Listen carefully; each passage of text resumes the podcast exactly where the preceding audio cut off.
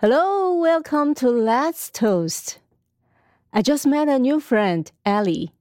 She's talented in many ways, and I always feel fascinated when she tells me what happened in her unanticipated non governmental organization work.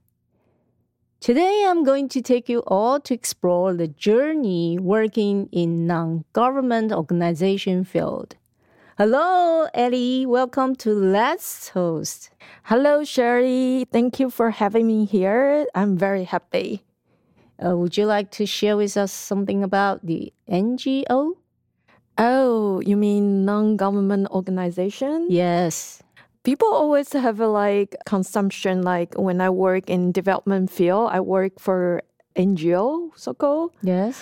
But actually NGO just one of types of the agency in this field. Uh huh. Yeah. So I work with the non-government organization. I work with non-profit organization, and I also work with government agency. All right. So, uh, what are the differences between these three? Uh, the non-government organization is like they are not associated with the government. Yes.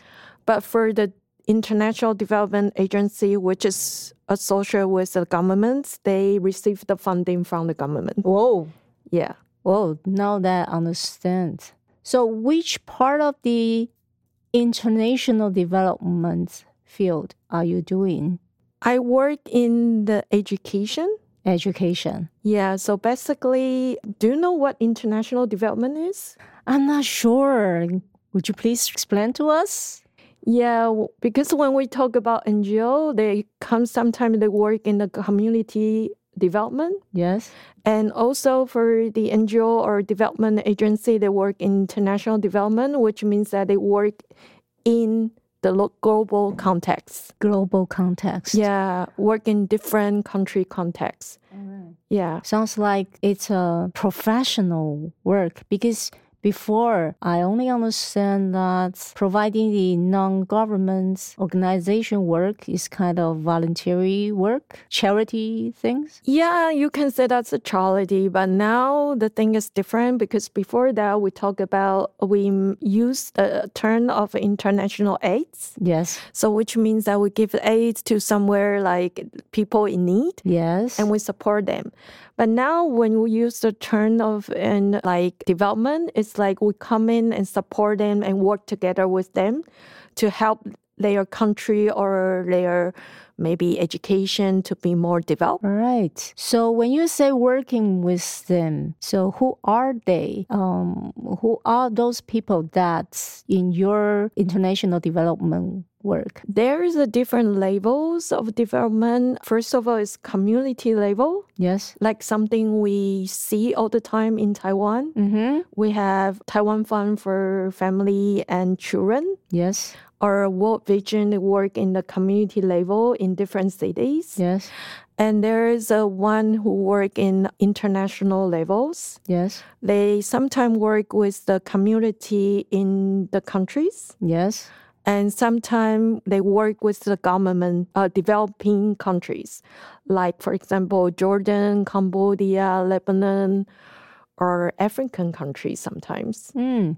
and what are you actually doing what is your role in this your international development job well, honestly, I'm still a newbie in this sector. It's Yeah. actually more like a middle life career change. Oh, career change. Yeah, Sounds- totally change. Sounds like there's some ups- adventure.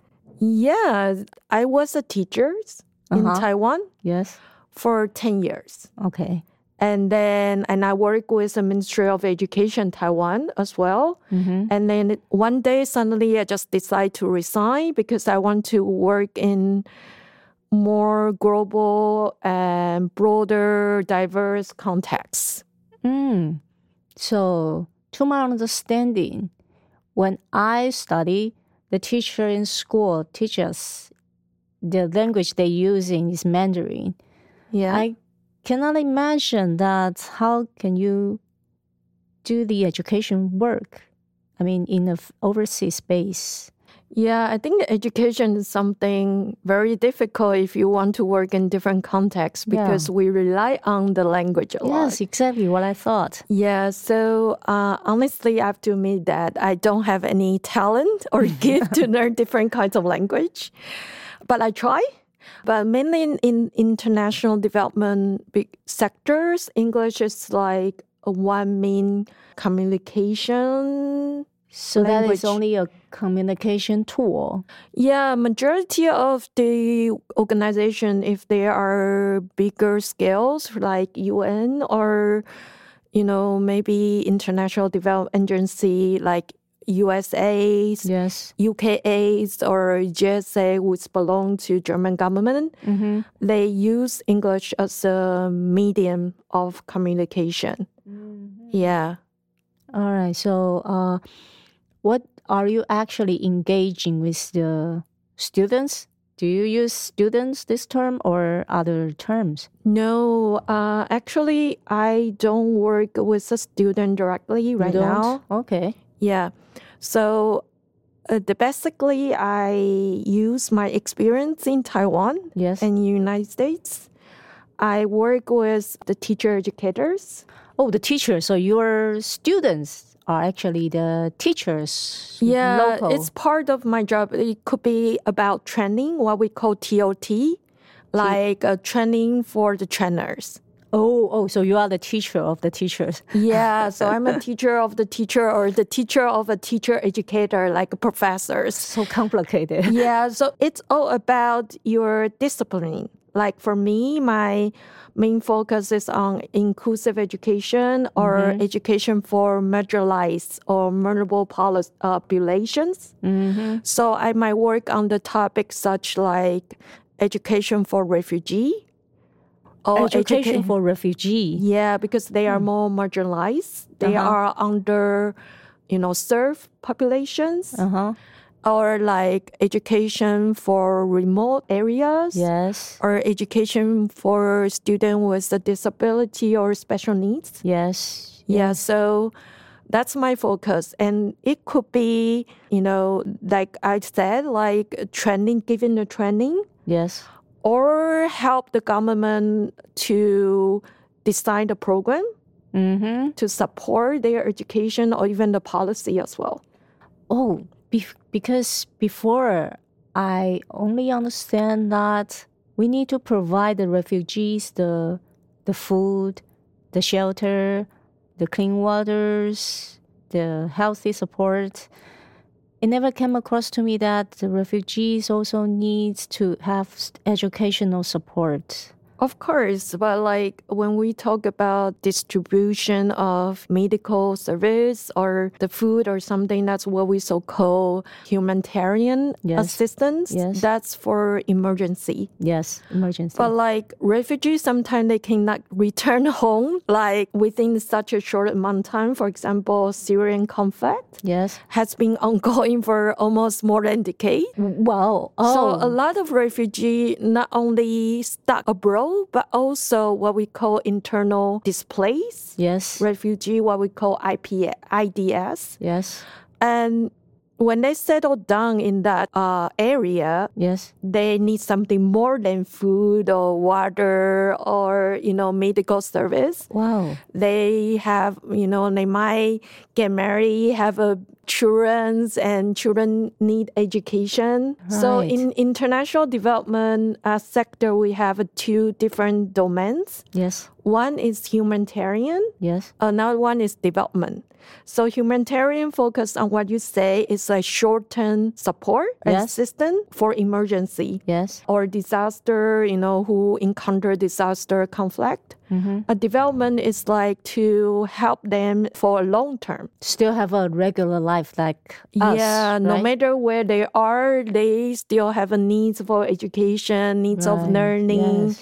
needs of um, medication service, in- even needs of social emotional support. Oh, yes. Well, that reminds me, they are also human beings. So, uh, about the refugee education, and uh, I'm sure that you'd have a lot of stories to share with us, the things that happened in your work. Would you like to share with us something that impressed you a lot? Yeah, imagine. So um, I didn't know about refugee. I only know about that because refugee for me is something like only happen in the news, Ah. like living in a white tent with a UN like a trademark on the tent, waiting for the food or anything, and in a very desperate like uh, cont- like situation. I only know about refugee because I developed the interest and during my uh, master degree because remember I said like I had I made the decision to have a middle life career change. Yes. And since I decided to take it as my career,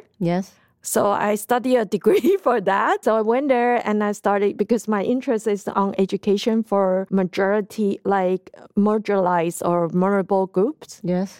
So that's where I start to develop an interest in because I think a refugee is always like under resourced, like underserved population. Yes. So I went to Lebanon to do my dissertation. Yes. And that's where I start to have my first contact with refugee. Oh, what is that? Can you share with us a little bit more about what happened in Lebanon? Yeah, honestly, when I got the offer from Lebanon, who's willing to support, like accept me to do the field work, I had to Google where the Lebanon is. Yes. Basically, my field work is I work with the teachers from Refugee Education Center. Yes. Those teachers, they are also refugee themselves. Mm-hmm. And the staff too. So I come to interview and I had like a classroom observation for my dissertation. Mm-hmm. I just went there for one month by myself and knew no one from there. Wow. Yeah, and I think I'm probably the first Asian people I have ever seen in there. in there, yeah. And they kept asking me where are you from and say I'm from Taiwan. They were like they would just like smell very politely and I would ask them, so do you know where Taiwan is? And they were like, no. No, they don't know.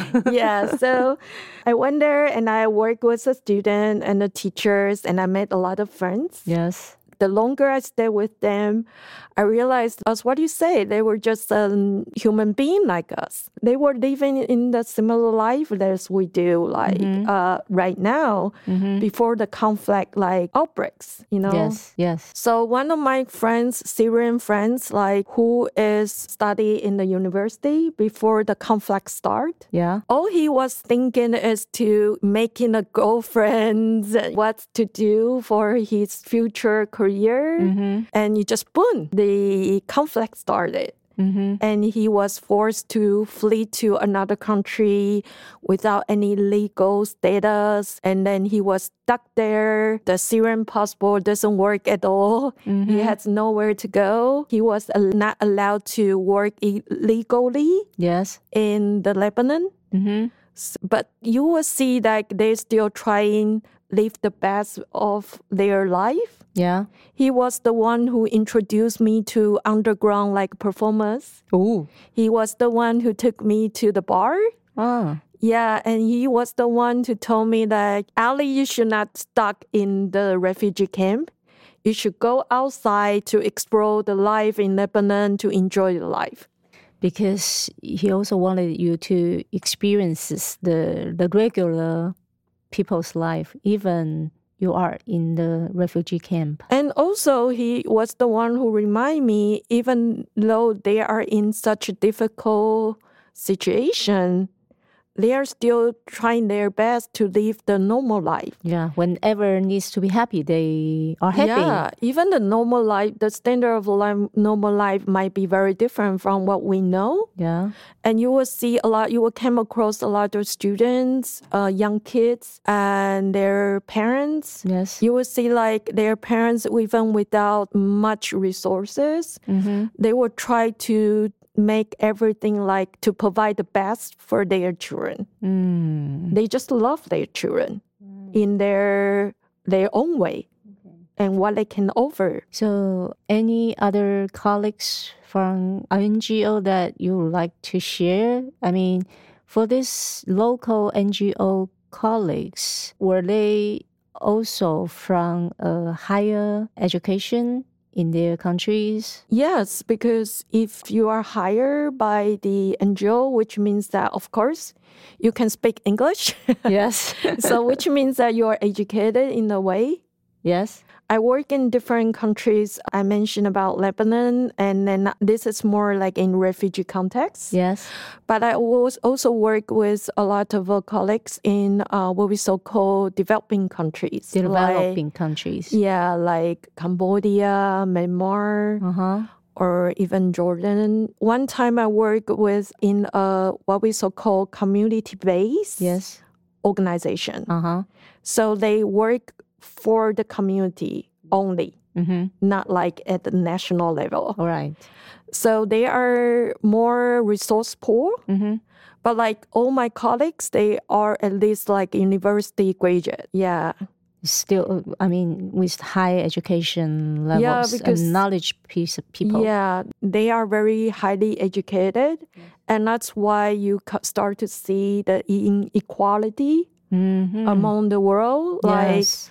For example, my colleagues from Cambodia, he graduated with a computer science degree and he was doing his MBA. Yes. Every month, he only earned 250 US dollars. Only 250 US dollars? Yeah, but this is comparatively higher pay. Already higher pay? Yeah, because he works in for NGO. Oh, right. Yes. Yes. And he needs to work double shift. He even he even taught English in a local English school. wow. And you cannot imagine. I, I was there. I visit their school. It's like a building like within maybe three floors, Mhm. but it's stuck with like ten different classes. You will find classes like underneath of a staircase. Mm. But you know, they are still like trying their best. Yes. Yeah. And his dream is to be graphic designer, Mm-hmm. but he could not afford the printer. All right. So he's trying to have a business, but it's very difficult. And that's where uh, your struggle as development worker from outside coming from. So I'm sure in addition to the work, you would have some personal connection to these local NGO colleagues. How did you see or feel about these local NGO colleagues? Well, like any other colleagues I have in I had in Taiwan, they were I would perceive them as my coworkers, even though they might perceive me as a specialist. So that's how they see you. They see you as a expert, a Yeah. supervisor. And that's why they need us, right? because we have something they don't have. yeah. So uh, basically, I was hired as, a, for example, like a consultant or specialist for the program or for a project. Yes. And that's where you need to be very sensitive of the power dynamic Yes. Because for these colleagues they get used to have this kind of international or foreigner experts come in and point fingers like you need to do this. This is what international standard is without knowing or understand their context. Yes. or what mean context is about their strength their challenge. For example uh, in education context. Yes. We always talk about active learning. We want to do have a child center. You want to have a learning through the play. Yes. You want to make your classroom interactive. But imagine yourself as a teacher who stuck with a classroom full of 50 students Mm-hmm. and even there's not enough chairs for all students Mm-hmm. and there's no space to work around how can you integrate your activity into your teaching Yeah. How is that? How, how- yeah how even do though we think that's that? the best practice like for the teaching Mm-hmm. so you need to in international development sector the most important thing is that you need to be very flexible Mhm.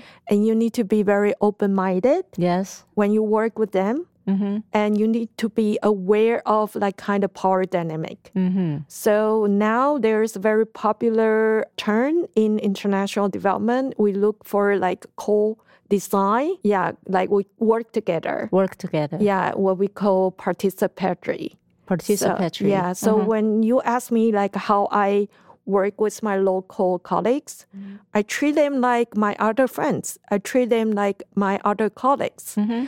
I will always tell them like, even though my title will be I'm an education specialist, I do have an expertise in this part of education mm-hmm. but I'm not familiar with your education system. I'm not familiar with your context, and you are the expert in this regard. Right. So let's work together because our we have shared the same goal, right? We want to make the education or your classroom or your teacher better. Yeah. So they support the, their background information for you to support them a better system to receive the education. Yeah, in the end, it's not about me, right? It's Yeah. about them. And that's why I was hired to.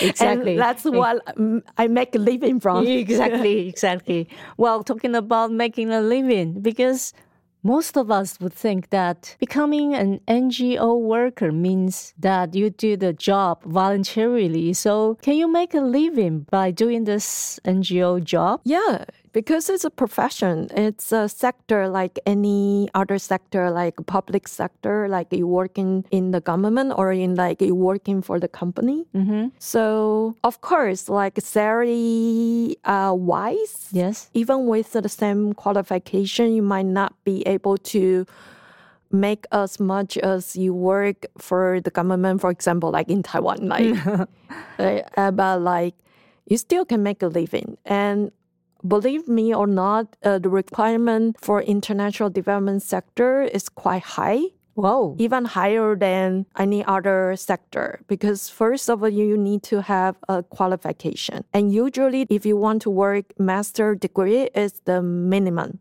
Wow. Yeah and they are also looking for people also have uh, experience living or working in developing country or in different contexts because that will ensure you have enough like open-mindedness and also enough like flexibility With such a good qualification, I'm sure you must have made a very great living. Well, I wouldn't say great. I mean, like, unless you work in some sort of like multinational agency or organization like UN, Yeah. or like in you're in a higher management level. Mm-hmm.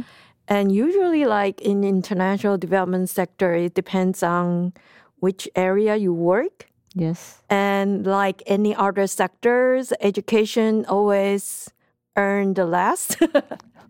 So does that mean if you work in a poor countries, you would get paid higher? Not exactly, but they do have allowance Ah, if right. you stay in other countries.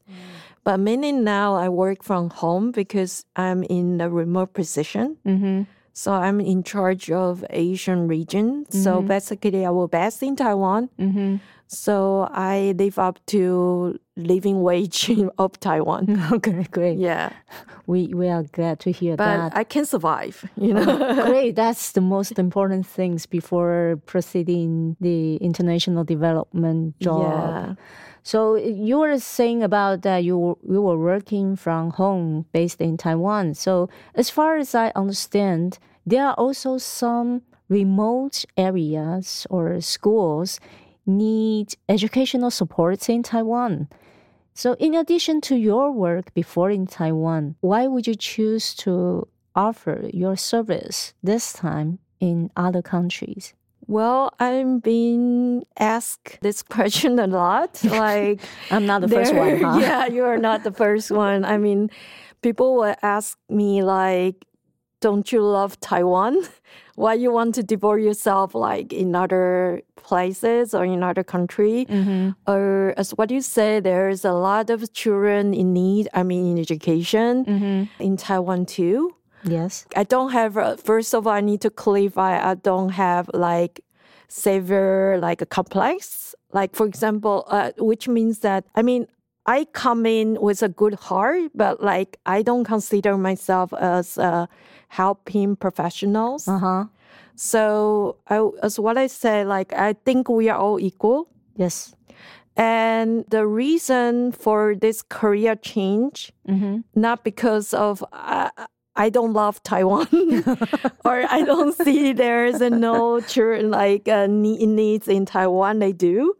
And that's why you say there's a lot of remote areas still in need of uh, professionals. It's more like a personal choice.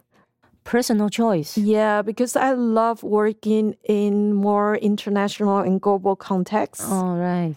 Yeah, it has been always my dream. I mean, not international development. I didn't know anything about international development, but because I have an education background, Yes. so it seems like if I want to work in a more international context mm-hmm. or global context, I mm-hmm. think international development they gave me the opportunity to work in different country contexts.